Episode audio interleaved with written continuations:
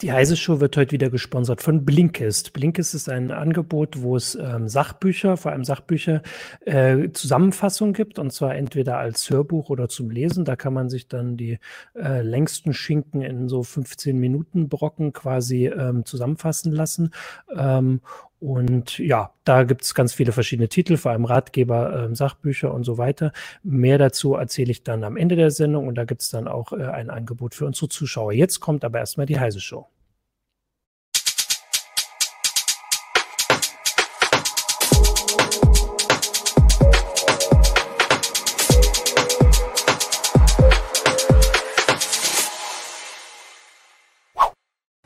Hallo, willkommen zur Heise Show. Ich bin Martin Holland aus dem Newsroom von Heise Online und habe heute mit mir hier, ich zeige das hier ganz unten da als erstes, Christina Bär, auch aus dem Newsroom Hallo. von Heise Online.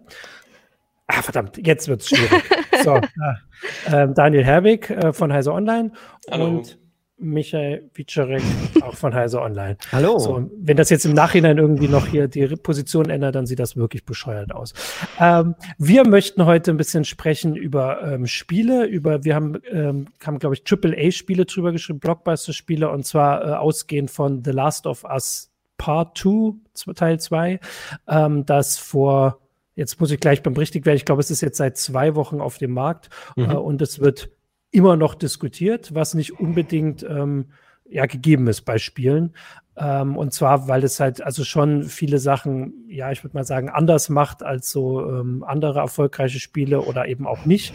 Und da wollen wir heute mal so ein bisschen sprechen, ähm, ob warum das so kontrovers zu sein scheint, ob das wirklich so kontrovers ist, wie, ähm, wie, wie sehr die ähm, Spieler das überhaupt wünschen oder nicht wünschen und so weiter. Aber vielleicht kann da erstmal Daniel einfach mal kurz, also wir versuchen das auch gleich als Hinweis, wir versuchen natürlich, weil das Spiel gerade mal zwei Wochen da ist, äh, nicht zu spoilern. Also wir werden nicht spoilern, so rum. Also ich kann gar nicht spoilern. Ich habe es noch nicht gespielt. Christina auch nicht, soweit ich das sehe. Die anderen beiden müssen sich da, äh, müssen da aufpassen, aber das kriegen sie schon hin. Ähm, und jetzt würde ich mal, Daniel, du hast bei uns die Rezension geschrieben äh, auf Weise. Und vielleicht kannst du einfach mal so kurz zusammenfassen, was so ein bisschen, also worum es geht in dem Spiel. Ja, und was da so das Kontroverse ist. Das ist ein PlayStation 4 Exklusivspiel äh, der Vorgänger war sehr beliebt und deswegen war eben die Erwartungshaltung für den zweiten Teil auch sehr groß. Ähm, das Kontroverse an diesem Spiel ist äh, die Härte und die Schonungslosigkeit der Geschichte, die da erzählt wird. Also man muss sich vorstellen, man hat da Charaktere aus dem ersten Teil, die äh, Fans liebgewonnen haben. und diesen Charakteren geht es in diesem Spiel mindestens sehr schlecht, sage ich mal. Also das ist einfach ein sehr schonungsloses Spiel das eine harte Welt zeigt und auch auf äh, viele Erzählklischees verzichtet, die man mhm. so hat bei so traditionellen Spielen, aber auch bei vielen, vielen Filmen. Also da sterben Charaktere in so einem Spiel halt auch mal, ohne dass sie irgendwie einen heroischen letzten Moment haben oder ohne dass sie nochmal irgendwie was Wichtiges sagen dürfen oder so, sondern die kriegen einfach einen Kopfschuss und sind weg. Mhm. So kann man sich das Spiel im Grunde vorstellen. Und äh, das stößt viele Fans vor den Kopf, weil es eben auch den, den Figuren, die sie so lieb gewonnen haben, passiert. Ja, vielleicht kann auch Michael gleich kurz ähm, was sagen, weil, also du hast es gesagt, es ist hart und, und brutal und äh, blutig, aber erstens sind das natürlich Sachen, die man über eine ganze Menge Spiele sagen kann. Also hier geht es wirklich um die, ja. also emotionale ähm, Genau, es ist, äh, es ist, Härte. Es ist auch äh, klassisch brutal äh, von, der, von der Gewaltdarstellung, aber eben auch emotional extrem belastend, dieses Spiel zu spielen. Also ist es echt, am Ende ist man wirklich runter. Also nicht nur am Ende, man ist eigentlich die ganze Zeit völlig fertig, während man das spielt. Darf ich eine Frage stellen direkt? Ähm, genau, Daniel, du hast jetzt gesagt, dass das eher ungewöhnlich ist, wenn ich das richtig verstanden habe, dass ähm, Charaktere auch einfach so ableben und es nicht vorher noch eine große Szene gibt. Aber ähnelt das nicht eigentlich auch ähm, mittlerweile einigen Serien, also Fear the Walking Dead und anderen, ähm, wo einfach ähm, Hauptcharaktere plötzlich abgeschlachtet werden, um es so ganz deutlich zu sagen, die verschwinden einfach und da gibt mhm. es halt mhm. nicht mal diesen tollen melodramatischen Moment oder die letzte, das letzte tolle Wort irgendwie und es ist einfach vorbei. Hat, hat man nicht vielleicht das adaptiert? Das ist sicherlich äh, vergleichbar mit solchen Serien, auch zum Beispiel Game of Thrones oder so, würde ich mhm. da als Beispiel ansehen, mhm. wo halt einfach diese, diese Plot-Armor, also diese, diese, diese unsichtbare Rüstung, die wichtige Figuren in anderen Serien haben, die fällt einfach weg. Und so ist es in diesem Spiel auch. Äh, und deswegen finde ich den Vergleich schon sinnvoll. Ja. Hat es denn äh, Spaß gemacht? Also ich meine, das ist, also Spiel verbindet man mit Spaß, Spielen, Spaß mhm. und so. Also in deiner Rezension steht, glaube ich, relativ deutlich die Antwort eher so nicht. Ja, das war, äh, ich hatte zwischendurch sogar mir überlegt, den Artikel unter der Headline Das Gegenteil von Spaß zu veröffentlichen. Mhm. Ich habe mir dann gedacht, weil eben viele Leute doch nur die Headline lesen, wäre das ein bisschen irreführend. Mhm. Ähm, es ist so, ich hatte wirklich keinen Spaß mit dem Spiel. Ich war froh, als es vorbei war und äh, es, war, es war unerträglich teilweise, das zu spielen. Aber mir ist eben auch ganz wichtig, und das wollte ich in dem Text auch abbilden, das bedeutet nicht für mich, dass es ein schlechtes Spiel ist, ja. sondern das macht dieses Spiel eben anders und bemerkenswert auch, weil es mich einfach emotional mitgenommen hat, wie kaum ein anderes Beispiel in, in, in Spielen oder auch in, in, in Filmen und Serien. Ja. Also wieder eine Frage von mir. So, ja. Konnte man denn sowas erwarten, wenn man den ersten Teil gespielt hat, oder war das jetzt was sehr, sehr anderes? Der erste Teil war auch schon hart und belastend, aber der zweite Teil ist deutlich radikaler nochmal. Ja. So, jetzt würde ich mal, Michael sitzt da und äh, reibt sich die Hände. Du hast es auch, du hast es auch gespielt, oder? Also das ja, war, ja. bist du durch? Kann man das Ja, ich habe es auch beendet. Ja. Und würdest du denn da widersprechen, schon mal bei dieser allgemeinen Einschätzung, ob du jetzt, also ob das Spaß macht? Ich sag jetzt mal, ne, das ist halt so der, ähm, ich finde, das spannendste Argument dieser ganzen Diskussion bei The Last of Us 2 ist die Dissonanz, die zwischen dem Gameplay herrscht und der Handlung, die erzählt werden will. Mhm. Äh, also Naughty Dog möchte eine gewisse Handlung und ein Thema besprechen, aber das Gameplay passt da eigentlich nicht zu, weil das Gameplay immer noch so, zumindest ein Teil davon, Spaß verspricht und Spaß macht. Das äh, nimmt die mhm. äh, ganz grundlegendste Sache, die in vielen Spielen ähm, benutzt wird, die sich gut verkaufen sollen. Das heißt, da müssen Explosionen drin sein, da muss das mhm. Schießen Spaß machen, äh, gewisse Form von Gewalt und da wird auch, äh, man muss auch schleichen. Ja. Das hat man gesehen, wie sich Tomb Raider zum Beispiel entwickelt hat.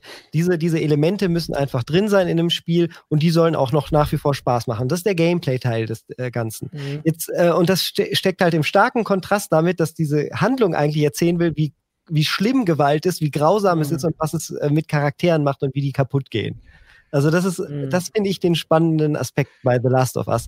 Da, äh, und vielleicht noch, um das ganz kurz auszuholen, ähm, AAA hat die Bedeutung aufgebaut für mich äh, drei Sachen. Einmal großes Budget, hm. Dann aber eine kleine Vision und großer Profit. Das war für mich immer Triple A. Man kann nicht so richtig aus den, aus den Grenzen heraus, was, was man machen möchte, weil man muss den Markt bedienen. Genauso wie ein, äh, ein Iron Man-Film dich nie bei der Handlung so richtig krass überraschen wird, weil es halt gewissen Grenzen von Hollywood folgen muss, um sich gut zu verkaufen.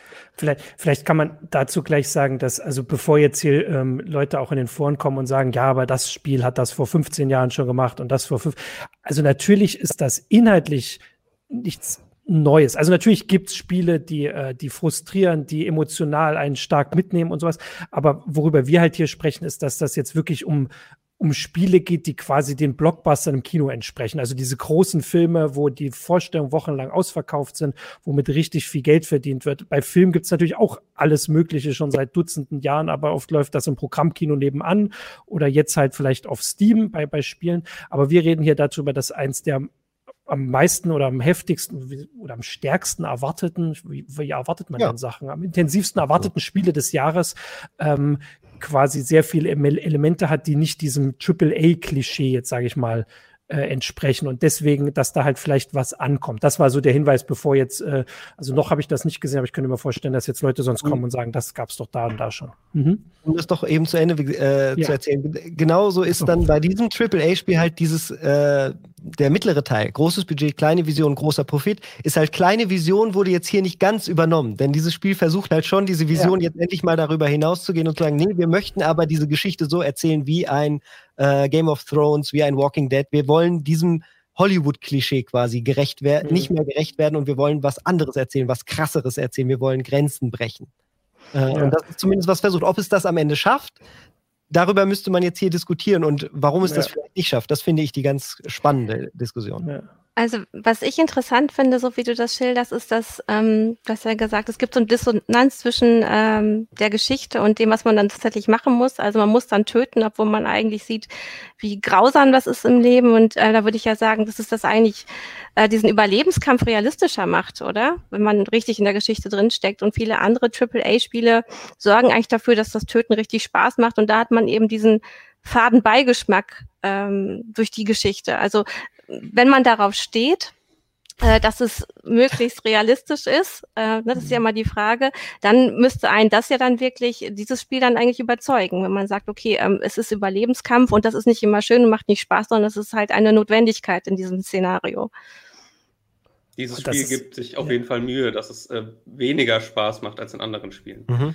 Also ähm, ich hatte das ja auch im Test geschrieben. Also äh, wenn man Geg Menschengegner um, umlegt, äh, schreien andere, schreien deren Freunde irgendwie verzweifelt deren Namen und so. Und ab und zu gibt es mhm. Szenen, wo dann angeschossene Gegner zu Boden fallen und um ihr Leben betteln und so. Und das ist natürlich bewusst eingesetzt. Und darauf verzichten eben vielen, viele andere Spiele, in denen es irgendwie so beiläufig so um das Töten von Menschen geht. Darauf verzichten eben andere Spiele und dieses Spiel setzt das bewusst ein. Und deswegen würde ich Michael da ein bisschen widersprechen. Ich finde die Dissonanz in diesem Spiel deutlich kleiner als sie bei anderen Spielen ist. Ähm, weil hier, äh, ich, ich, ich, ich finde das nicht spaßig inszeniert, äh, die Gameplay-Elemente, mit wenigen Ausnahmen. Also äh, der Entwickler Naughty Dog, der macht auch Uncharted und diese Spiele sind bekannt dafür, komplett durchchoreografierte Action-Sequenzen zu haben. Und mhm. die gibt es in diesem Spiel ein, zwei Mal und die finde ich deplatziert. Ähm, aber im Großen und Ganzen, das meiste, was man macht, ist tatsächlich so inszeniert, dass es wirklich auch bedrückend ist, auch während der Gameplay-Abschnitte. Das ist das, was ich, äh, äh das war meine Meinung beim Spielen dieses mhm. Spiels. Mhm. Wenn ich da, äh, genau, da sind wir unterschiedlicher äh, Ansicht, aber das finde ich, kann man auch äh, sein und das ist dieses Spiel ist halt so ambivalent, dass es das auch schwer macht, das so ganz genau zu packen, weil Charaktere sich auch nicht zumindest logisch für mein Dafürhalten verhalten. Bei manchen Charakteren, die dann so vier bis fünf ähm, Sätze sagen dürfen im Spiel, da haben manche Charaktere dann wieder Probleme damit, äh, die umzubringen und dann wieder doch nicht. Und dann metzeln sie sich aber wieder durch 50 von anderen Menschen, die halt einfach nur den, dem gleichen Camp angehören oder sonstiges, ohne irgendwelche Skrupel. Da wird einfach mhm. rumgemordet und sowas und dann spricht einer fünf Sätze und dann ist es wieder ein Problem. Also das ist halt nicht ganz logisch. Und da setze ich halt dann und sage, da ist Naughty Dog im Endeffekt nicht mutig genug gewesen, das auch im Gameplay noch stärker umzusetzen, dass es einfach dieser Narrative folgt.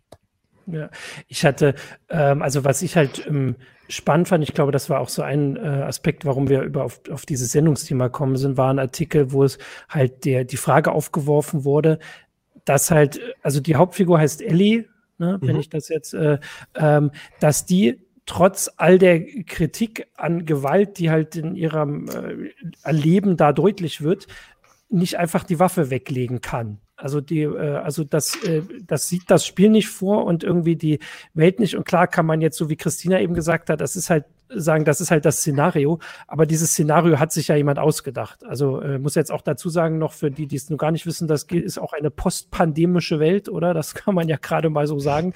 Äh, das haben wir im ersten Teil wahrscheinlich noch nicht gedacht, dass das so äh, deutlich wird. Aber das halt, also diese Welt ist halt so blutrünstig, aber es gibt für, für Eddie gar keine Möglichkeit, ähm, halt darauf zu verzichten. Das wird zwar alles kritisiert quasi, also wird aufgezeigt, was für Konsequenzen das hat, dass sie dann die Leute da umlegt oder dass Leute umgelegt werden so rum aber sie kann auch nicht, also sonst muss man das Spiel weglegen wahrscheinlich, ne? Sonst. Da sind wir doch genau bei dem ja. Problem. Was würde denn ja. passieren, wenn Ellie in dem Spiel die Waffe weglegt, häuslich ja. wird und wir dann die Sims spielen?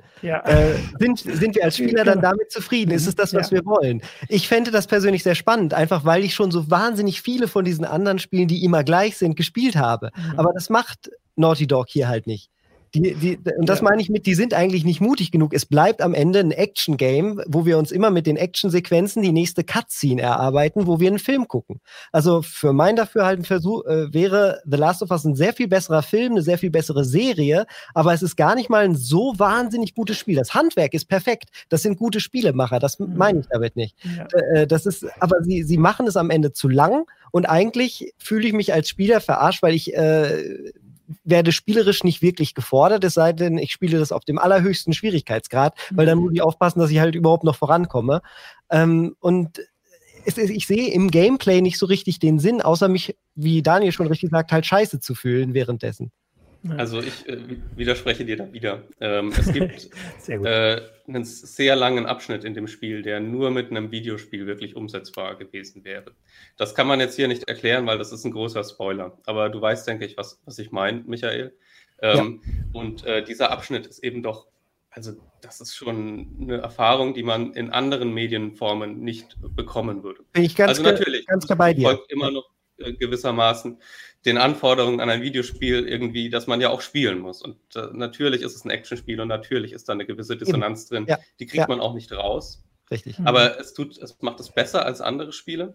Ja. Es gibt sich mehr Mühe damit als andere Spiele und es hat Momente, die nur in einem Videospiel möglich wären und dann nutzt es eben doch diese einzigartigen Erzähl- Mechaniken, die dieses Medium bietet. Und äh, das macht dieses Spiel eben einzigartig und meiner Ansicht nach auch sehr, sehr gut. Und äh, ja, es bleibt, in, es bleibt deswegen auch in Erinnerung wegen dieser Momente. Ja.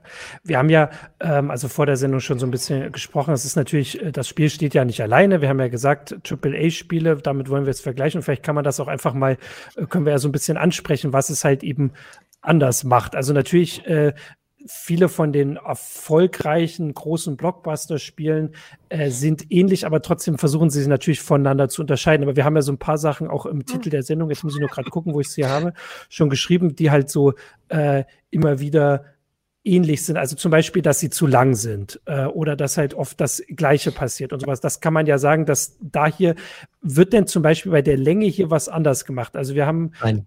Das ist auch ein großes Problem. Ich will da direkt einhaken. Meiner. Meinung nach ist das Spiel, das Spiel ist zwischen 30 und ja, 25 bis 35 Stunden, je nachdem, wie man spielt. Man kann auch durch die Kämpfe durchrennen, dann ist man in unter 20 Stunden locker fertig. Und dann hat man im Endeffekt nur den interaktiven Film. Aber davon mal abgesehen, äh, das Spiel äh, oder Naughty Dog ist so steckt so sehr in dem, was sie gut machen und suhlt sich in ihrem Erfolg, dass sie diese Sequenzen bis zum geht nicht mehr äh, zelebrieren und die Mimik und alles, was es meiner Meinung nach nicht braucht, um diese Message rüberzubringen. Ähm, das Spiel ist locker zehn Stunden zu lang und geht vor allen Dingen beim Gameplay, macht es immer das Gleiche und entwickelt sich überhaupt nicht weiter. Also was ich dazu, man kann sich ja zum Beispiel Bomben zusammenbasteln und all das. Das ist immer nur situativ wichtig. Das ist nie, man baut sich nie wirklich was auf, Gameplay-technisch. Mhm. Also ob ich das jetzt lerne und ob ich da was gemacht habe, das ist, liegt ganz bei mir, aber es ist egal. Ich komme immer zu dem gleichen Story-Ende. Und das Gameplay verändert sich dadurch auch nicht stark. Man kriegt immer nur mehr Werkzeuge, damit es ein bisschen variantenreich ist, wie ich jetzt jemanden umbringe bringe, um die nächste Cutscene zu kriegen. Mhm. Ähm, also das ist, Spiel ist wie viele AAA-Spiele, und ich, da kommen wir bestimmt später noch ja. zu, ähm, einfach zu lang. Das Spiel wäre besser, wenn es 15 Stunden lang wäre. Dann wäre die gleiche Story erzählt worden, man hätte den gleiche, die gleichen Twist nehmen können ab der Mitte des Spiels und es wäre insgesamt deutlich kompakter besser gewesen. Wie ein guter Schnitt von einem Video. Man muss die Sachen auch mal schneiden, damit am Ende nicht nur rohes, roh, rohe Footage übrig bleibt. Wir haben ja äh, schon als Beispiel gesagt, dass es halt also sich Elemente dann von Game of Thrones nimmt äh, oder von The Walking Dead. Und das sind ja Serien, die teilweise die gleiche Kritik sich anhören müssen, dass auch da, also dass sie zu lang sind, dass da immer wieder ähnliches passiert und dass es halt in die Länge gezogen wird, weil es halt nötig ist. Wobei bei Game of Thrones bei der letzten Staffel war es, glaube ich, genau wieder andersrum.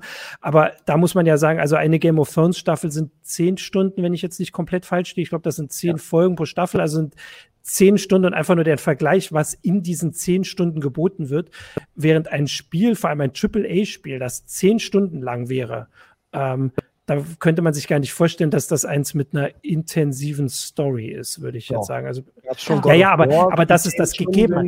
Ja, aber was ich meine, ist, dass es das so nicht gegeben hat, dass oft Spiele und vor allem AAA-Spiele versuchen, die, die intensive Story über die Länge hinzukriegen. Dass einfach alles wiederholt und einem oft gezeigt wird, oder? Seht ihr das anders? Ich glaube, ich glaube, das Problem ist äh, damit, dass Spiele künstlich gestreckt werden. Ja.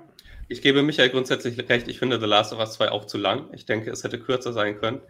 Ähm, aber es, es, hat sich trotzdem nicht gestreckt angefühlt. Das Gameplay hat sich nicht verändert, das stimmt. Aber die Story und die Qualität der Inhalte war trotzdem hoch. Also es hätte trotzdem kürzer sein können. Aber ich finde es nicht so schlimm wie in anderen Spielen, äh, die einfach mit immer und immer denselben Inhalten äh, gestreckt mhm. werden. Also Sag ruhig das Beispiel dafür. Also da denken wir, glaube ich, beide an das Gleiche, ne? mit Assassin's wir Creed. Wir denken an Assassin's Creed-Spiele. Ja. Also zum Beispiel. Diese Spiele also sind ich, ja. so groß und so lang und äh, es, man macht immer dasselbe. Und man hat im Gegensatz zu La The Last of Us 2 auch keinen Story-Unterbau, sondern es sind einfach Inhalte, die kopiert und wieder eingefügt ja. wurden. Hm. Ja. Also, also ich habe da als, ähm, weil wir hatten das vorhin gesagt, dass da so ein bisschen auch der, der Publisher ist. Assassin's Creed ist ja von Ubisoft und mir ist da eingefallen, mhm. dass ich mich bei Far Cry 5 wirklich geärgert habe, als ich, glaube ich, das dritte Mal dann gefangen genommen wurde. Also ich meine, das da passiert immer, also man wird immer wieder gefangen und man äh, zwischendurch kriegt man immer bessere Waffen und wird irgendwie besser und, äh, und so weiter. Aber dann passiert trotzdem irgendwas Doofes, man wird gefangen genommen und muss dann wieder da ausbrechen, wo man halt dann, also ich meine, das, das Sprichwort ist doch, wenn du einmal gefangen genommen wirst, okay, aber zweimal, dann ist schon deine eigene Dummheit. Aber irgendwie so beim drei, dritten und vierten Mal, wenn das Gleiche wieder passiert. Ähm, und das wäre so ein Beispiel dafür. Klar, bei diesen Open-World-Spielen sind es oft auch die Sachen, die du halt nicht per se machen musst, aber vielleicht machen willst. Ja, bei diesen Open-World-Spielen, gerade auch bei diesen Assassin's Creed-Spielen, ist es so, dass diese Seiteninhalte äh, immer, also sie, die werden praktisch schon vorausgesetzt. Äh, also die, die helfen dir, neue Sachen freizuschalten mhm. und so. Du, soll, du wirst zumindest sehr stark motiviert, äh, diese Inhalte zu spielen.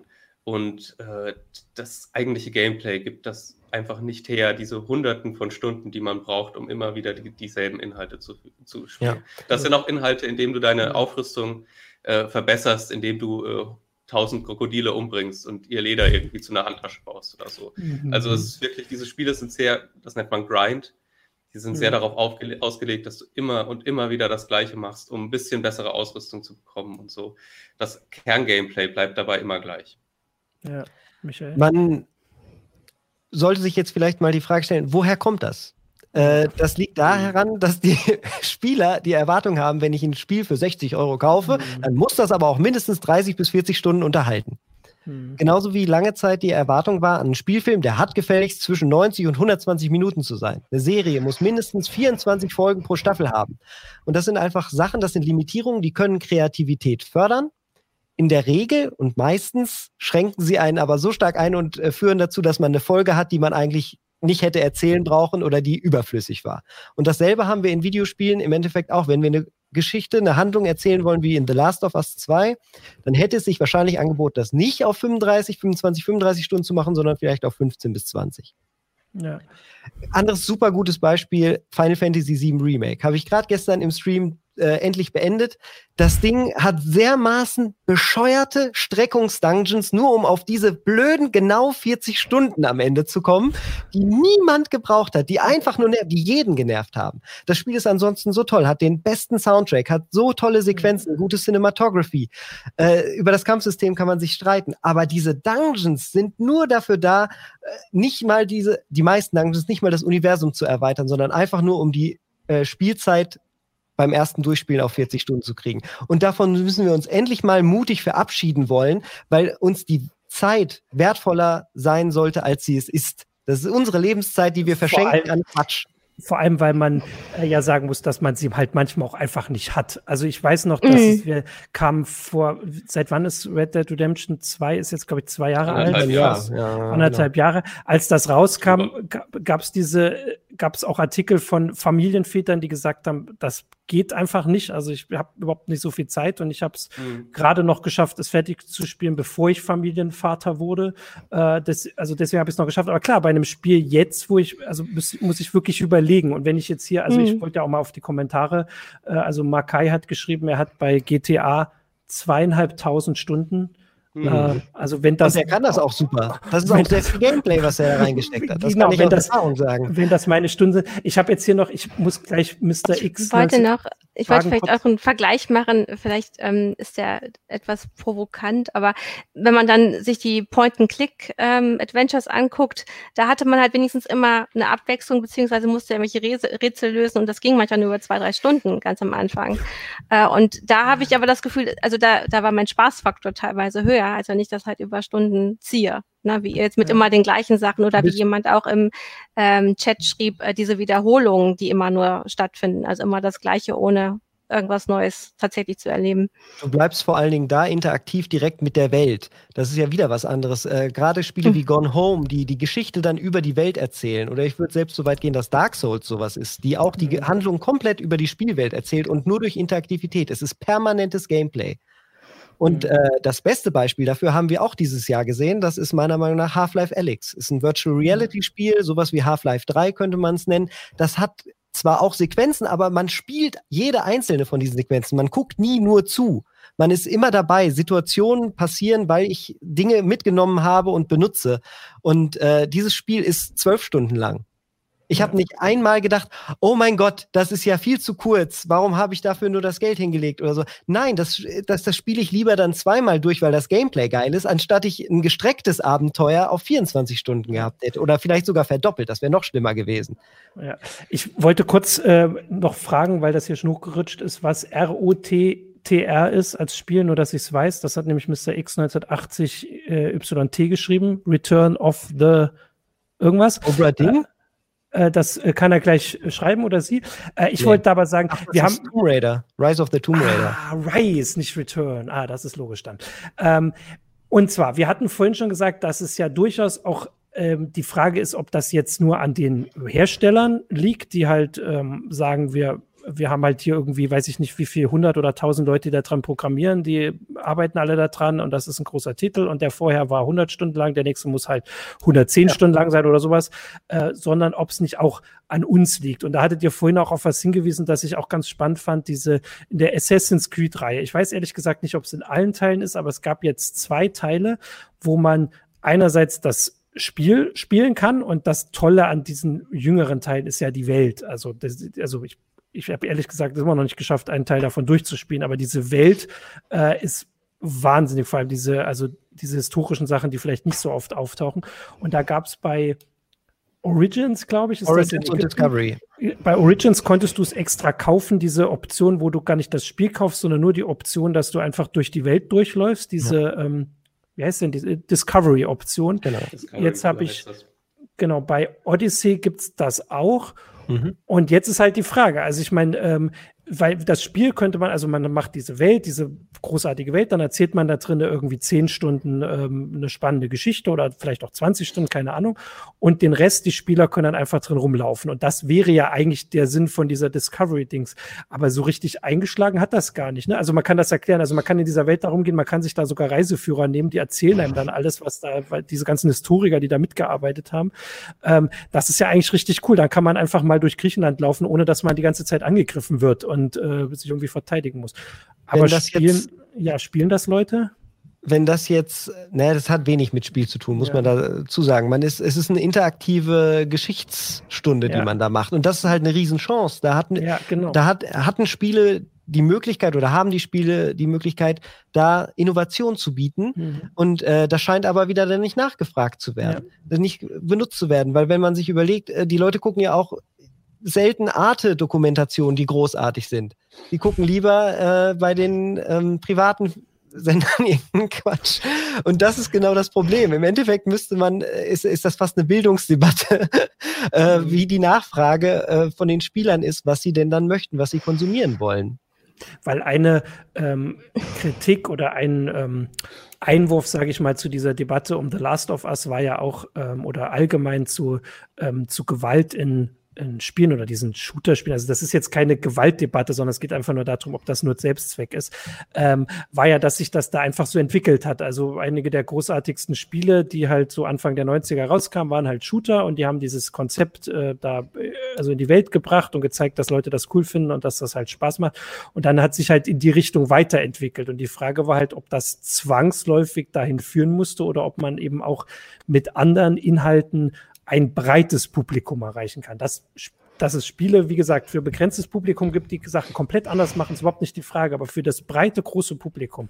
Und das scheinen halt diese Discovery-Sachen zu zeigen, dass das vielleicht nicht so funktioniert. Stimme ich auch nur eingeschränkt zu. Also das, der, das Problem mit den Discovery-Sachen ist auch einfach, die Leute, die, die sich dafür interessieren, können doch auch einfach das normale Spiel spielen. Dann können sie auch darum laufen äh, und erleben dabei noch eine Geschichte und aber da kriegen sie ja nichts über das Museum erzählt. Naja, da kriegen sie Vor allem dauert es sehr lange. Museum erzählt.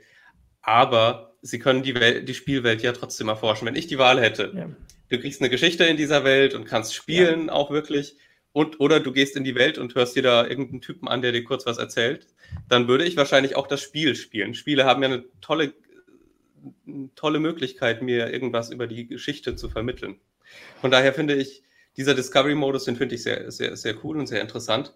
Aber den jetzt irgendwie auf eine Stufe mit dem eigentlichen Spiel zu stellen, und dann zu vergleichen, das finde ich ein bisschen überambitioniert, ehrlich gesagt. So war es auch nicht gemeint. Nee, ich, ich, ähm, meinte halt vor allem, dass wir haben ja gerade diese Kritiken gesagt, dass es halt, also vielleicht, dass die Gewalt zu sehr Selbstzweck ist. Also ich kann da jetzt bei Assassin's Creed gleich am Anfang muss man halt irgendwie Leute abstechen in den Hals und in den Kopf und sowas und man hat noch gar nichts gemacht äh, und dass es zu lang ist. Und diese Kritikpunkte ähm, kann man halt über diese Discovery-Dings einfach umschiffen und dass man halt einfach, wenn man jetzt sagt, ich möchte mir mal Athen angucken, wenn ich das im Spiel mache, ähm, werde ich, also soweit ich jetzt das Spiel bislang, ich bin jetzt vielleicht eine halbe Stunde drin, weiß nicht, ob ich es weiterspiele, aber werde ich halt dauernd angegriffen. Also das ist ja der Sinn des Spiels und die Geschichte, wobei das gar nicht wirklich zur Geschichte gehört, sondern das ist einfach, um mir das Gameplay beizubringen. In diesem Discovery-Modus habe ich das nicht. Also ich meine, das ist kein Spiel, das sehe ich schon, ne? das ist eher wie so ein interaktives Museum, aber mhm. dass man auf diesen Aspekt aufbauend ähm, doch was, also dass man halt sagt, das ist, also man macht das Spiel kürzer und wer die ganze Welt angucken will, braucht nicht dieses Spiel spielen, weil es gibt ja diese Spiele, wo du, wenn du das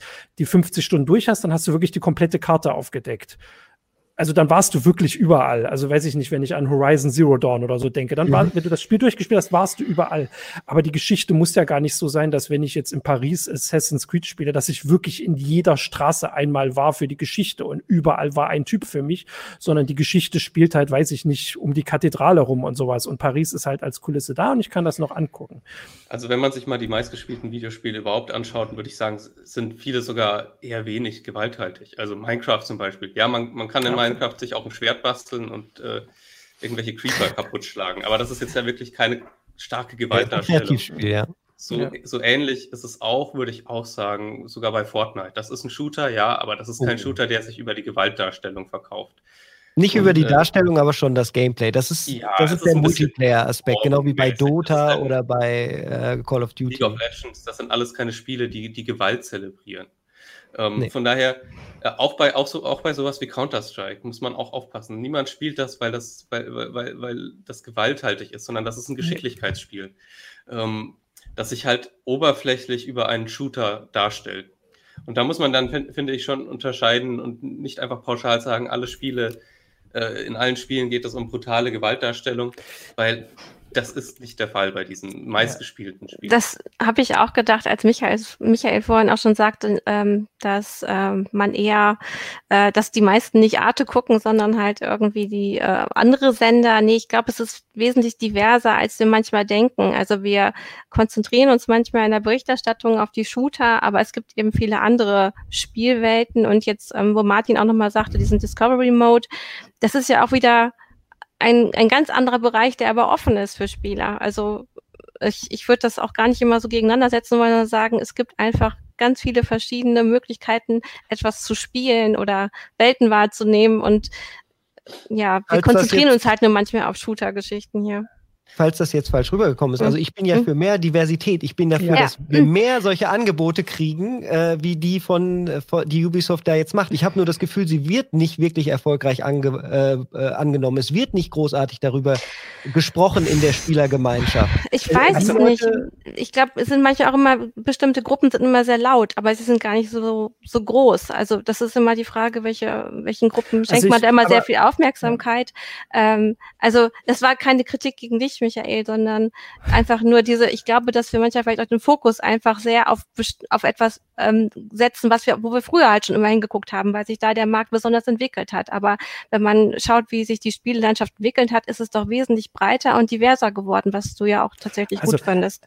Was ich vielleicht um das klarzustellen, mhm. sagen wollte, dass ich jetzt auch nicht, also ich spiele auch gerne mhm. Counter-Strike und sowas, das ist überhaupt nicht die Kritik, sondern das, das ist ähnlich wie die Kritik auch an Serien, dass wenn eine Serie irgendwie dich fesseln will, emotional treffen will, dass du traurig bist und sowas, dann fallen auch Serien und Film und eben Spielen oft ein ja, dann ist halt tot. Also als wäre das das Einzige, was uns im Leben mhm. so richtig treffen kann, als gäbe es nicht andere Geschichten auch, die man erzählt. Also zum Beispiel diese Welt da von, äh, von The Last of Us, ohne das jetzt gespielt zu haben, die klingt sehr traurig und sehr, sehr treffend, aber natürlich auch schwierig. Da überleben Leute in, in dieser ähm, postpandemischen Welt, wie ich vorhin gesagt habe. Also äh, muss es denn nur also dass, dass dieser Tod, das, das ist der dich das so mitnimmt. Also dass es nur das ist, dass du Leute tötest oder getötet wirst oder sowas äh, und ob es da nicht andere Möglichkeiten, das meine ich. Also nicht, das ist genau jetzt, die, ja. genau der Punkt, den ich machen will. Äh, ja. Entschuldige, dass ich da reingesprochen habe. Tut mir wirklich leid, aber es passt so perfekt. Äh, was ich gesagt habe, großes Budget, kleine Vision, großer Profit. Warum ist, äh, warum ist nicht ein Last of Us denkbar, ohne die ohne das Töten zwischendurch. Warum musste es eine Rache-Story sein? Warum kann man nicht das Universum nehmen? Warum nimmt sich Naughty Dog nicht als jemand, der solche äh, Geschichten durchaus erzählen kann mhm. und auch dazugelernt hat, wenn man sich Last of Us im Vergleich zum ersten Uncharted ansieht, ist es ein Riesenunterschied, wie sie mit Gewalt umgehen und wie sie die Handlung erzählen. Warum sind sie nicht so mutig und gehen noch viel weiter und versuchen es so, wie es manches Indie-Studio macht, die kleines Budget haben, mhm. eine große Vision, aber dann halt nicht so umsetzen können. Aber dann, dann, ähm, also ich habe da vorhin schon einmal, wollte ich schon mal dazwischen, aber dann kann ich es ja jetzt auch sagen. Ähm, ja, aber dann wollten sie eine Zielgruppe nicht verlieren, oder? Genau. Dann haben sie sich nicht, sie haben sich nicht getraut, die Zielgruppe Richtig. zu verlieren, derer, die das eben mögen. Und sie haben sie gleichzeitig auch damit beleidigt, weil sie das Gameplay jetzt, also die, die Geschichte halt nicht mögen. Also dieses ganze drumherum und weil es ihnen vielleicht auch zu divers ist, weil äh, das hat man bei uns in, im, im Forum auch gesehen, dass einige sich ja darüber aufgeregt haben, dass eben lesbische Liebe gezeigt wird äh, und ähm, überhaupt, dass, dass, dass da eben ja, da überhaupt thematisiert ja wird. Ne, ja, ja, aber das, ne, ja, also, dass man überhaupt sagen muss, dass sowas mutig ist, ist ja schon traurig. Was also, dass überhaupt darüber diskutiert wird, dass sowas gezeigt wird, dass das mutig sein soll, das ist schon das ja. Traurige. Naja, das, da, da hast du vollkommen recht. Aber das ist eben etwas, da haben Menschen etwas anderes erwartet. Eben etwas, was die vorher genau. schon gesehen haben, vielleicht mit einer besseren Grafik und ein paar mehr Waffen und äh, ne. Ähm, aber das wurde ihnen jetzt nicht geliefert, obwohl das halt äh, wenn ich jetzt von außen drauf gucke, total dem Trend in Hollywood folgt, wie ihr auch schon gesagt habt. Mhm. Also äh, eigentlich hat es dabei äh, The War, ähm, Fear the Walking Dead und ähm, ähm, hier, wie heißen sie denn gleich? Ähm, das hatte Martin doch gerade gesagt hier von Game, ähm, of Thrones. Game of Thrones, genau, das kam mir jetzt gerade nicht. Ähm, ne, sich da total anlehnt.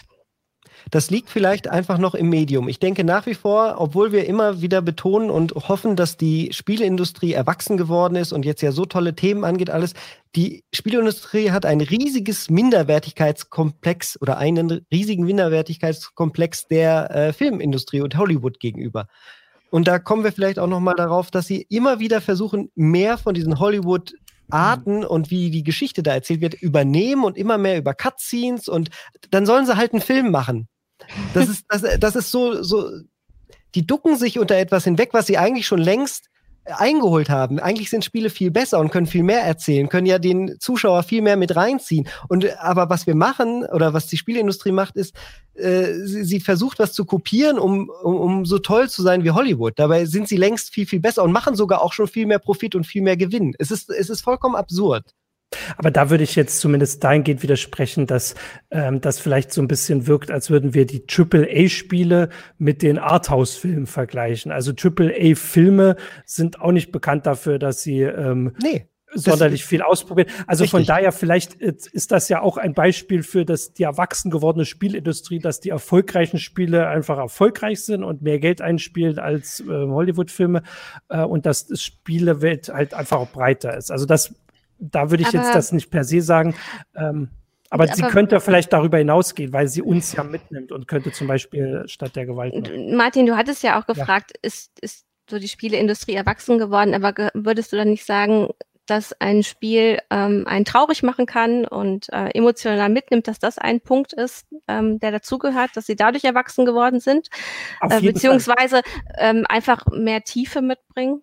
Auf jeden Fall, das ist auch gar nicht die Sache. Das ist hm. aber für mich auch nichts hm. Neues. Also ich habe, hm. wir haben ja gesagt, wir wollen über AAA-Spiele reden, aber ich, The Journey ist zwei Stunden lang auf der PS3, glaube ich, gab es das schon und hat mich super mitgenommen. Und da, da habe ich zwei Stunden gespielt. Und so, ja, genau. das ist aber also nicht AAA. Also das würde ich gar nicht sagen. Die Frage ist nur, mit mhm. welchen Mitteln. Also erwachsen heißt schon auch, also ich bin erwachsen, ich führe ein erwachsenes Leben, wo auch traurige Sachen passieren und schöne Sachen, aber es ist, also ich, also ne, ich muss mir nicht Sorgen machen, dass sich hier Leute rumlaufen und töten die ganze Zeit. Also das meine ich mit, also erwachsen ist nicht nur ähm, Leute erschießen. Das ist eher, also weiß ich nicht, mittelalterlich oder weiß ich nicht, vorindustriell oder sowas. Also das ist ja nicht per se erwachsen. Ähm, nur weil es halt nur Erwachsene gucken dürfen oder spielen dürfen, weil halt Leute getötet werden. Also Erwachsene Problem. Das heißt jetzt auch nicht, dass ich irgendwie spielen will, irgendwie meine Steuererklärung zu machen. Nee, unter Erwachsenen habe ich jetzt verstehe ich zum Beispiel, dass etwas komplexer wird und Spiele ja. sich mehr zutrauen, eben dem Spieler auch mehr zutrauen. Ja. Ähm, Daniel. Ein Spiel lebt von der Interaktion, das ist ja. einfach so. Und äh, das mit der Steuererklärung, äh, das ist ja ein gutes Beispiel, ist mit Red Redemption 2 da haben sich ganz viele fürchterlich drüber aufgeregt, dass man so, wenn man, wenn man irgendwie so ein, so ein Tier erlegt, irgendwie so ein, so ein Reh oder was auch immer da in den USA so rumrennt, äh, wenn man das, äh, wenn man das erlegt, dann muss man das erst, erst, erst noch häuten und dann muss man es auf das Pferd mhm. legen und so. Und das hat dieses Spiel eben anders gemacht als andere Spiele, wo das dann einfach im, im Inventar verschwindet. Also hier wurde dann eben tatsächlich noch, hier wurden eben andere Formen der Interaktion mhm. ins Spiel noch eingefügt. Also zum Beispiel, ich trage dieses Reh durch die Gegend zum, zum Lager mhm. und, und koche es dann, mache mir damit dann was zu essen. Äh, und das sind eben Dinge, die experimentell sind, aber die eben neue Möglichkeiten der mhm. Interaktion mit der Spielwelt ähm, ja, eröffnen. Das ist nämlich, also das auch, was, was Michael gesagt hat, ich finde das, letztendlich muss man irgendwas machen in einem Spiel, weil sonst ist es kein. Spiel, sondern ja. ein Film oder ein Walking Simulator. ja. So ein Walking Simulator ist ja auch ein Begriff, der eher negativ äh, besetzt ist. Ja. Das sind einfach Spiele, in denen man läuft man nur rum und im Hintergrund faselt einer irgendwas und äh, am Ende ist man dann fertig und hat nichts gemacht. Und deswegen läuft es in Spielen, glaube ich, eben oft auf irgendeine Form des Tötens raus, weil so perfide das jetzt auch klingt, das ist eine relativ simple, simple Form der Interaktion ja. in so einem Videospiel. Ja. Und äh, in der Hinsicht. Aber befriedigend. Äh, bitte? Du hast befriedigend noch vergessen. Es ist simpel, aber befriedigend. Und deswegen wird es immer als erstes. Es funktioniert gut. Zum Beispiel so ein ja. Ego-Shooter lässt sich einfach spielerisch sehr einfach umsetzen. Also klassisch mit der Maus, man zielt und man schießt. Das ist sehr simpel und es macht Spaß. Es macht den Leuten Spaß. Und deswegen finde ich es immer, also man, man, muss, äh, man muss so Spielen auch ein bisschen Nachsicht geben in dem, was sie machen. Es ist nicht ganz einfach, ein spaßiges Spiel zu haben und dann eben eben diesen, diesen, diesen ganzen Ansprüchen, die wir jetzt hier vorbringen, noch gerecht zu werden. Also ich habe großmütig vor dir und großherzig den ganzen Konzernen gegenüber, die es ja, auch theoretisch man, anders also machen können. Mir wird ein bisschen viel geschossen, also auch gerade gegen äh, die, diese ganzen GTA und so sind ja auch anspruchsvolle Spiele mit satirischen Themen. Und äh, mhm. das finde ich, das, das, das, das wurde hier vielleicht ein bisschen unter den Teppich gekehrt. Äh, hinter den Beispielen wie Assassin's Creed, die halt immer sehr, sehr einfach sind. Ich, also dann muss ich das nochmal sagen. Also als ich dir das erste Mal das mit der Sendung gesagt habe, dass wir mal darüber sprechen wollen, über diese Gewaltdebatte bei The Last of Us, hast du gleich äh, darauf hingewiesen, dass es ja AAA-Spiele gibt, die komplett ohne Gewalt auskommen, ganze Genres wie genau. Rennspiele, genau. Sportspiele und so. Mhm. Also das ist, ich, wie gesagt, ich würde das gar nicht als allgemeine Sache, ich, also ich würde das Problem hier nur sehen, dass da ein Spiel oder die Macher von einem Spiel eine Situation erkannt haben, wo sie das einfach mal kritisieren wollen, aber sie sie machen es dann, indem du genau das machen musst, was kritisiert wird. Also so wie du es beschrieben hast, musst du halt in dem Spiel, also wie gesagt, ich habe es nicht gespielt, aber du musst halt Leute offensichtlich umbringen, ja. ob, die darunter leiden. Und es gibt da keine, also es gibt keinen Versuch, diese, diesen Konflikt, des, äh, den, den Michael, glaube ich, vorhin so aufgeschrieben, also so erklärt hat, das, zwischen dem Gameplay und dieser Geschichte aufzulösen. Das wäre halt für mich ähm, erwachsen, und dass ich da jetzt schon. Den okay. Versuch gibt es auf jeden Fall. Ob es funktioniert, da kann man sicherlich ja. drüber streiten. Ah, okay. Also da gibt es, die, diese Dissonanz gibt es immer und in diesem Spiel äh, ist es eigentlich äh, geringer als in anderen Spielen, würde ich sagen. Dadurch, dass Ellie eben völlig durch, durchtickt. Also die ist auf einer Rachetour und der ist viel so. egal einfach. Ähm, und Michael hat völlig recht. Es gibt ein paar Szenen, in denen das ein bisschen komisch ist, dass sie dann auf einmal doch wieder zögert, wenn sie vorher gerade 50 am Stück umgelegt hat. Das mhm. gibt es auf jeden Fall. Aber das haben andere Spiele eben noch viel viel stärker. Und diese Dissonanz ist mittlerweile so viel diskutiert worden. Das ist ein grundsätzliches Problem in Videospielen immer. Also auch in, auch in Rollenspielen, wo uns dann irgendwie eine Quest weiß machen will, dieses Monster ist total gefährlich und so und das ist irgendwie ganz einmalig und dann ist die Quest zu Ende und man geht um die Ecke und dann stehen auf einmal drei von diesen Monstern. Das ja. ist halt einfach so ein Problem, das sehr viele Spieler haben, das sich äh, auch nicht leicht lösen lässt einfach, weil der Spieler will was zu tun haben. Richtig. Ja. Ich, ich denke, äh, dass wir da auf einem gemeinsamen Punkt auch vielleicht äh, äh, Richtung Ende gehen können, dass wir uns ja einig sind, dass ähm, dieses, diese Dissonanz ja dadurch zustande kommt, dass manchmal Handlungen vom Spieler und der Handlung, die man die der Entwickler erzählen möchte, nicht im Einklang sind. Und das umgeht man genau wie du es gesagt hast, indem man halt Fokus aufs Gameplay legt und versucht, durch das Gameplay auch die Geschichte zu erzählen. Und so ist das Medium ja auch entstanden. Wenn man sich überlegt, äh, was Tetris gemacht hat. Tetris ist pures Gameplay und trotzdem kann ich es hunderte und hunderte von Stunden machen oder Dota oder sowas. Sachen, die nur aus, aus Gameplay bestehen, können trotzdem krasse Geschichten erzählen. Ein Endgegner, den ich in Dark Souls oder so einem sonstigen Spiel durch eine verrückte Strategie erlege, das ist eine Geschichte in sich, hm. die das Medium durch Gameplay erzählt hat die ich dann weitererzählen kann, sogar auch noch an andere. Ich erzähle nie jemandem, wie ich ins Kino gegangen bin, aber ich kann einem erzählen, wie ich einen Endgegner in Dark Souls erlegt habe. Das ist eine Geschichte für sich. Und das ist ja das Tolle an unserem Medium. Und deswegen ist, ist es halt, was ich gesagt habe, so absurd, dass sich die Industrie so oft an Hollywood orientiert, wo es, wo es im Endeffekt sagen wir einfach mal anders ist mhm. als äh, und nicht die gleichen Sachen machen kann äh, wie Videospiele. Also ich, ähm, ich denke auch, dass wir da irgendwie schon zu, zu einer ähm, gemeinsamen Haltung kommen, vor allem weil, wie gesagt, die, die Bandbreite groß genug ist und man ähm, nicht nur dieses eine Spiel dieses Jahr hat, um es äh, zu spielen. Ähm, weiß ich aber schon, also das haben wir auch vorhin ein bisschen ausgesprochen, also die Länge, das finde ich schon problematisch, da waren wir uns da, glaube ich, auch alle einig, dass, ähm, dass vor allem diese Versuche, das künstlich zu strecken, ähm, wirklich ärgerlich sind. Das heißt ja nicht, dass man die Welt nicht so bauen kann, dass man danach einfach weiter rumstreift, um auf seine zweieinhalbtausend Stunden zu kommen, wenn man, wenn die Welt das wert ist, was durchaus ich vollkommen nachvollziehen kann, dass es da Spielewelten gibt, die es ähm, die das wert sind. Da wollte ich nämlich auch noch kurz, vorhin hat mich jemand gefragt, ob, wenn ich jetzt Athen angucken will, wie ich da auf Ubisoft komme. Also vielleicht als Erklärung, das ist nicht das Athen von heute, da, also gut, wobei im Moment kommt man da auch nicht so gut hin, aber das ist ja das Athen von vor zweieinhalbtausend Jahren auch zweieinhalbtausend. Ähm, und das kann ich mir nur nicht so einfach angucken. Und ehrlich gesagt sind Museen dann nicht das gleiche wie dieses durch die Welt laufen. Und allein das ist ja schon was, was Spiele wirklich anders können als, als, als Filme oder überhaupt als fast alles, außer vielleicht Bücher, wenn man die nötige Fantasie hat. Dieses Durchlaufen. Und das ist ja so was Tolles und dass man das einfach ausbaut. Und wie gesagt, es ging gar nicht da um, äh, um jetzt so allgemeine Kritik, sondern so ein bisschen das Aufnehmen. Und wie gesagt, das Zeitargument würde ich wirklich sagen, also im Moment muss ich gucken, wenn ich ein Spiel anfange, ob ich das überhaupt anfangen kann, ob ich die Zeit dafür bekomme. Also jetzt geht's wieder ja, es, also in, in unseren Kommentaren geht es immer ja. noch in diesem Begriff Erwachsensein ja. oder beziehungsweise ja. was sind erwachsene Spiele und ähm, ich, wir waren da auch sehr indifferent, über welche Ebenen wir da eigentlich sprechen. Sprechen wir darüber, ob die Spieleindustrie erwachsen geworden ist oder ist ähm, The Last of Us Part 2 ähm, die erwachsene Version äh, jetzt in der Reihe und vielleicht müssen wir da noch mal kurz drauf eingehen, ähm, was wir darunter verstehen, ähm, weil zum Beispiel auch MyPXP schreibt zum Beispiel, erwachsene Spiele könnten auch welche sein, die kontroverse oder auch wirklich unangenehme Themen ansprechen, äh, Fragezeichen. Ja. Ähm, können wir das vielleicht noch mal ein bisschen aufdröseln? Also ich würde jetzt aus meiner Warte sagen, dass die Spielindustrie erwachsener geworden ist, beziehungsweise diverser und komplexer, was ich ja. sehr positiv finde. Also erwachsen ist da eben auch vielleicht das falsche Attribut in dem Zusammenhang. Ähm, ich würde auf jeden Fall sagen, es ist äh, wunderbar, schön gewachsen. Ich finde toll, was bisher passiert ist und vielleicht mögt ihr mehr zu dem Spiel sagen, weil ihr habt es auch gespielt, Daniel und Michael, wie man das einstufen sollte unter dem Begriff. The Last of Us 2 jetzt, darum geht's. Ja, genau, einfach ähm, mal konkret dazu. Ja, ich finde, das ist ein erwachsenes, ist auf jeden Fall ein Spiel für Erwachsene. Und, äh, das ist, glaube ich, auch Sehr schön. alle einigen. Und äh, ich, ich, ich finde, also ich, ich kann Michaels Kritikpunkte ja nachvollziehen und so, dass es auch sehr geht, geht darauf raus, was das Medium an sich leisten kann. Aber die Themen, die dieses Spiel anspricht äh, und auch die Figuren, die, die äh, der Entwickler da zeichnet, das deut, also das ist eben weg vom Klischee und das ist mutig, meiner Meinung nach, trotz allem. Und äh, erwachsener sicherlich als viele andere Spiele, die äh, immer das Gleiche machen. Ähm, und die auch Angst davor haben, das Publikum äh, ähm, irgendwie mhm. falsch, falsch zu treffen, irgendwie vor den Kopf zu stoßen.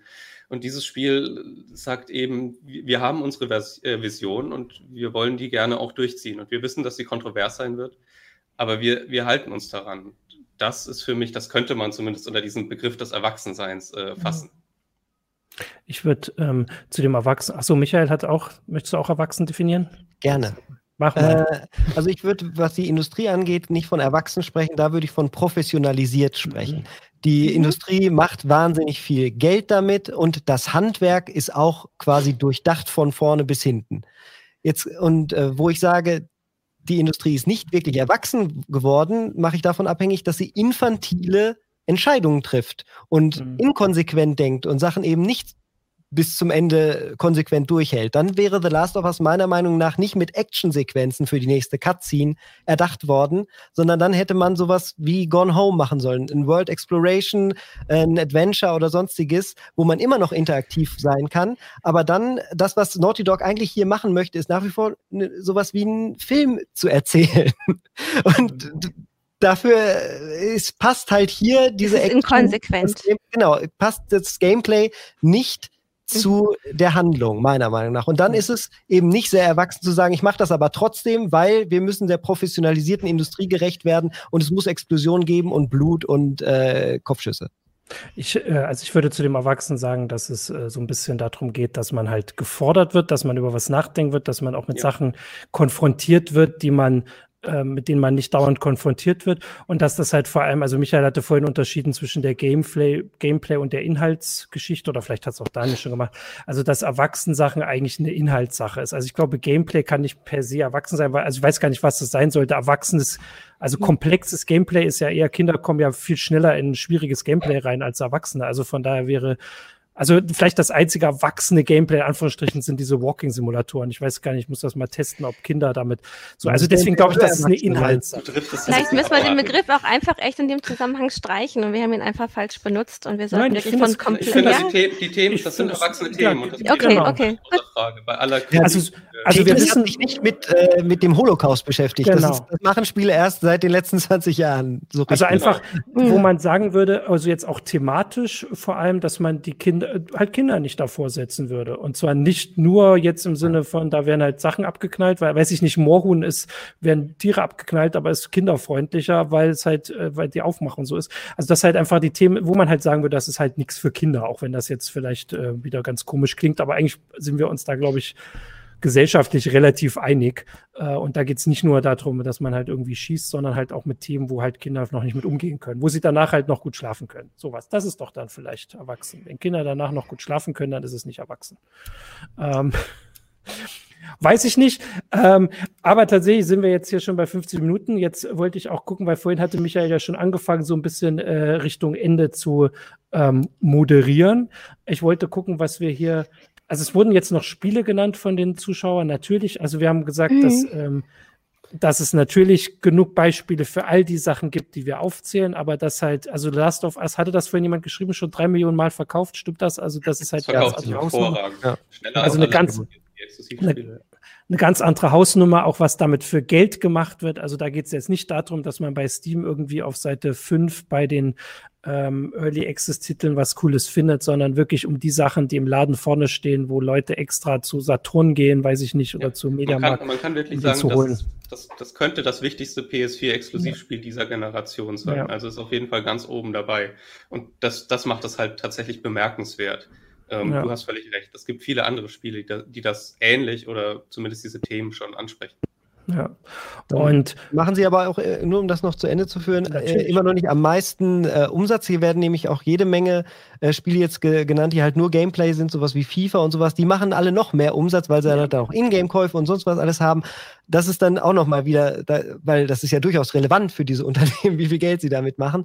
Aber das ist ja dann auch schon wieder nur pures Gameplay. Da hast du nie diese mhm. Story-Variante mit drin, zum Beispiel in Sportspielen oder Rennspielen oder halt nur ganz selten und am Rande, weil das sind wieder Sachen, die machen Geschichten und Handlungen, wenn dann in deinem Kopf, wenn du in der allerletzten mhm. Sekunde diesen einen Rivalen dann doch noch überholen kannst, kurz vor der Ziellinie, dann hat das eine Geschichte in deinem Kopf gemacht durch dein Gameplay und nicht, weil dir das halt irgendeiner erzählen ja, wollte und was aber, das Aber diese Möglichkeit, Michael, schließt meiner Meinung nach nicht aus, dass man auch traditionelle Geschichten in Videospielen erzählen kann. Und nee, na klar. Also äh, ich, das sind das doch zwei Sachen, die können doch einfach separat äh, existieren. Ganz genau. Aber man muss also, das unterscheiden können und dann halt nicht mixen und dann immer sagen, das eine ist so, das andere macht es aber viel besser. Es sind zwei unterschiedliche Formen. Kategorien auch. Also ich hätte, ja. genau, also wie gesagt, geht gar nicht darum, irgendjemand die äh, Existenzberechtigung abzusprechen. Das können wir sowieso nicht, wollen wir auch gar nicht. Ich habe vielleicht den Unterschied, also über The Last of Us konnten wir jetzt hier fast eine Stunde ähm, intensiv sprechen. Äh, bei, wenn wir jetzt den aktuellen FIFA-Titel besprochen hätten, hätten wir den parallel dazu spielen können. Das ist einfach so. Und dann hätten wir auch auch eine, eine Diskussion dafür, darüber geführt und auch sicher irgendwas Spannendes gehabt. Aber bei The Last of Us, äh, da geht's ja gerade darum, über diese Sachen weiterzudenken. Und da ist halt das, äh, also das ist vielleicht so ein Unterschied. Das heißt ja gar nicht, dass das nicht toll das ist, ist, dass es ein Spiel gibt, wo man Das würde bei mir immer den Eindruck hinterlassen wie ein gutes Buch. Ja. Das, das finde ich, wenn, wenn das ein Spiel leisten kann, ist es halt toll. Ja. Man kann wirklich über ganz viele Aspekte von diesem Spiel trefflich diskutieren. Also auch viele, die wir jetzt gar nicht angesprochen haben, viele, die wir nicht ansprechen können, weil wir keine Spoiler nennen dürfen. Aber allein das, finde ich, ist schon eine Leistung. Ja. Äh, das äh, ist eben auch schon achtbar, finde ich. Weil auch über ein Assassin's Creed könnten wir nicht zu lang sprechen. Nein. Also das ist auch nur um das, nur weil ich das jetzt nicht spiele. Ich möchte das nochmal sagen, bei mir ist das vor allem eine Zeitfrage und vor allem eine Frage, dass ich die Playstation schon ein bisschen zur Seite geräumt habe.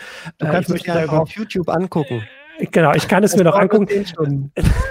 Ich, ähm, ich möchte also ich weiß, ich habe auf der PlayStation viele tolle Spiele gespielt, die so, ähm, also da, wo man auch so ein bisschen nachdenken kann. Nicht nur auf der PlayStation, das klingt jetzt wie Werbung. Ich habe natürlich viele Spiele gespielt, wo ich so nachdenke. Und ich möchte jedem dazu raten, auch von äh, Daniels Erklärung an, das sich anzugucken, äh, wenn er ähm, sich dafür interessiert. Das, das klingt total spannend und für mich ist nur diese Zeitfrage die entscheidende, aber ich denke nicht irgendwie, dass es, also ich, das ganze Argument, die ich aufgezählt habe, sind keine, äh, dass ich das Spiel nicht, warum ich das Spiel nicht spielen möchte, sondern einfach so, die Ambition könnte doch höher sein. So will ich es vielleicht sagen. Vielleicht äh, kannst du noch kurz darauf hinweisen, weil Michael ja. hatte passend zu Daniels ähm, äh, Text oder, oder ein, ähm, Einschätzung zu dem Spiel ja auch noch ein Video produziert, wo man auch ein bisschen so. sieht, wie das Ganze gespielt wird, ähm, und wie die, ne, also wo man einfach auch sieht, wie toll die Grafik ist zum Beispiel. Also das sieht man auch auf, also kann man auf Heise Online finden. Ja. Ne, Daniels Review und Michaels Video dazu. Und jetzt hat gerade noch Johannes eingeblendet den Kommentar, der tatsächlich auch nochmal wieder spannend ist, dass natürlich selbst wir diesen Aspekt mitmachen. Michael, den du kritisiert hast, dass die Spielindustrie sich zu stark an der Filmindustrie äh, ausrichtet. Selbst wir, die wir hier sprechen und sagen, was Erwachsenes und sowas sagen, wir Filme wir sind da alle noch so gefangen das in diesem. Das ist aber kein Argument. Also was ist denn das? Also Bücher, Bücher erzählen auch, wenn man Bücher beurteilt, beurteilt man sie auch an der Geschichte, ob sie erwachsen sind. Es geht um Richtig, die Themen. Und das ist völlig mediumunabhängig, ob die Themen in Videospielen oder Filmen äh, erwachsen sind. Das ist natürlich die gleiche Diskussion. Richtig, aber das ist doch das Wichtige. Das Medium definiert sich über das Spiel und nicht über das Video. Also die Cutscene ist im Videospiel. Das Erwachsensein ist die andere äh, Ebene. Das Universum. Genau. Ja, okay, die Handlung und das Universum, das ist, kann erwachsen sein. Aber worauf wir uns, äh, wovon sich die Spielindustrie meiner Meinung nach trennen sollte, ist diese, dieser Fokus auf die Cutscene und die Cutscene als Belohnung halte ich für vollkommen äh, merkwürdige ähm, Orientierung, die da eingeschlagen wurde, weil das nicht das Medium in irgendeiner Weise fördert. Also eine Cutscene als Belohnung oder den Film als Belohnung, weil ich was gemacht habe, ist äh, spielspaßmäßig null. Dann gucke ich, ich, das ist halt ein Film gucken.